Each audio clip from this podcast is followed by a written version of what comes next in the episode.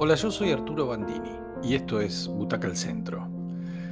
Vamos a hacer un, par de episodios de este podcast eh, que nos gusta tanto con, dos cuestiones distintas a las que solemos hacer y es dos espectáculos que vimos en, en Estados Unidos hace unos días. Específicamente vamos a hablar de Moulin Rouge en este caso, la puesta de Broadway de esta exitosa película de Baz Luhrmann que ya cumplió 20 años, increíblemente. Bueno, el teatro, especialmente el musical en Broadway, es un género muy metódico, muy preciso, que necesariamente tiene que fingir todo, hasta las emociones.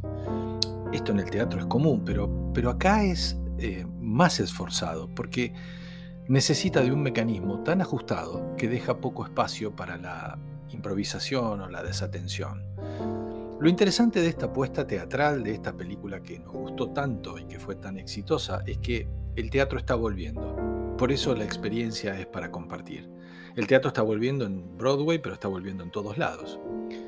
Bueno, elegimos para ver esta obra que ganó 10 Tony Awards en una cartelera que todavía está media máquina, con la certeza de la vuelta, eso es cierto, pero haciéndolo muy de a poco, ajustando protocolos y logística. El teatro es el Teatro Hirschfield, que está en la calle 45, que es el pleno corazón de esa zona mágica que es Broadway, ese faro del espectáculo mundial, en el que producciones cuestan millones y los éxitos y las frustraciones se escriben páginas y páginas. Pegarla ahí, además eh, de los premios y la satisfacción, es un gran negocio. Pero para que todo esto funcione tiene que salir muy bien, buen guion, tener un buen elenco, hay un buen teatro, una buena maquinaria. No, no, es casualidad cuando hay algún éxito. No es distinto a otros lugares del mundo, pero de alguna manera sí lo es. Quiero decir, hay demasiadas miradas sobre el producto final que se pone en escena en Broadway.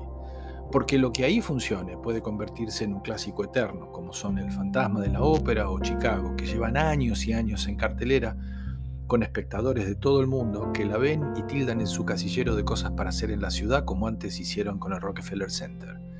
Moulin Rouge entonces toma la película de Lurman y la transforma en un espectáculo de varias capas, pero por sobre todas las cosas en un tremendo golpe a los sentidos.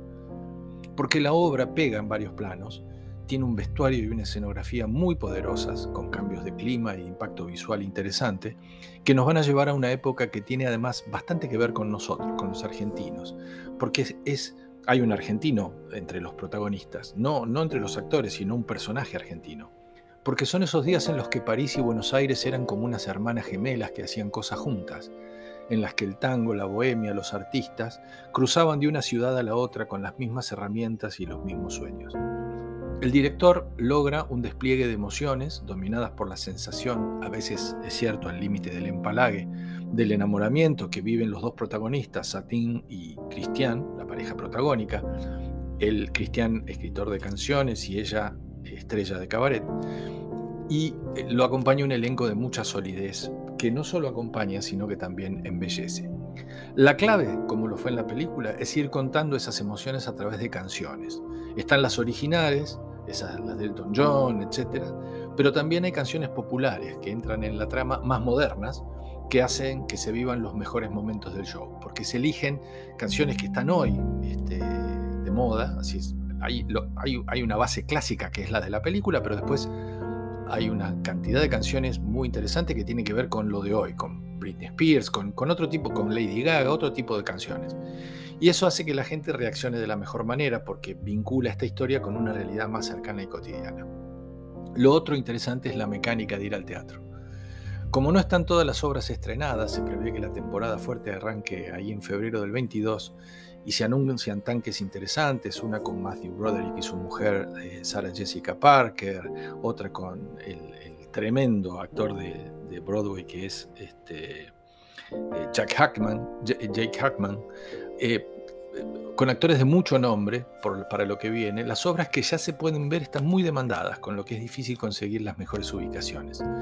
Pero se consigue, por esa magia de las multiboleterías que hoy significa poder comprar los tickets por varios canales online. Para ingresar al teatro, hay que mostrar esquema de vacunación completo y hay que usar la máscara durante todo el show. Una experiencia muy extraña, aunque el aforo es total, no se siente raro estando de nuevo entre tanta gente, sobre todo por los cuidados que cada uno tiene usando correctamente la máscara y tratando de no hablar.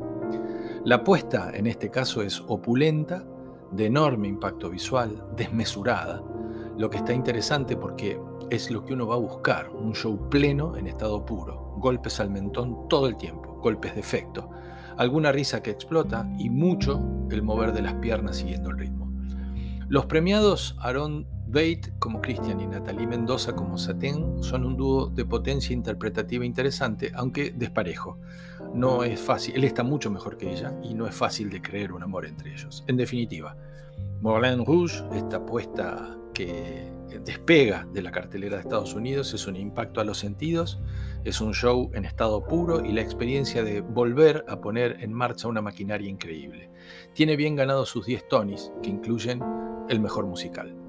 Esta apuesta de Broadway, la vuelta al teatro, es para Butaca al Centro y, perdón por lo largo, una apuesta de 7 butacas.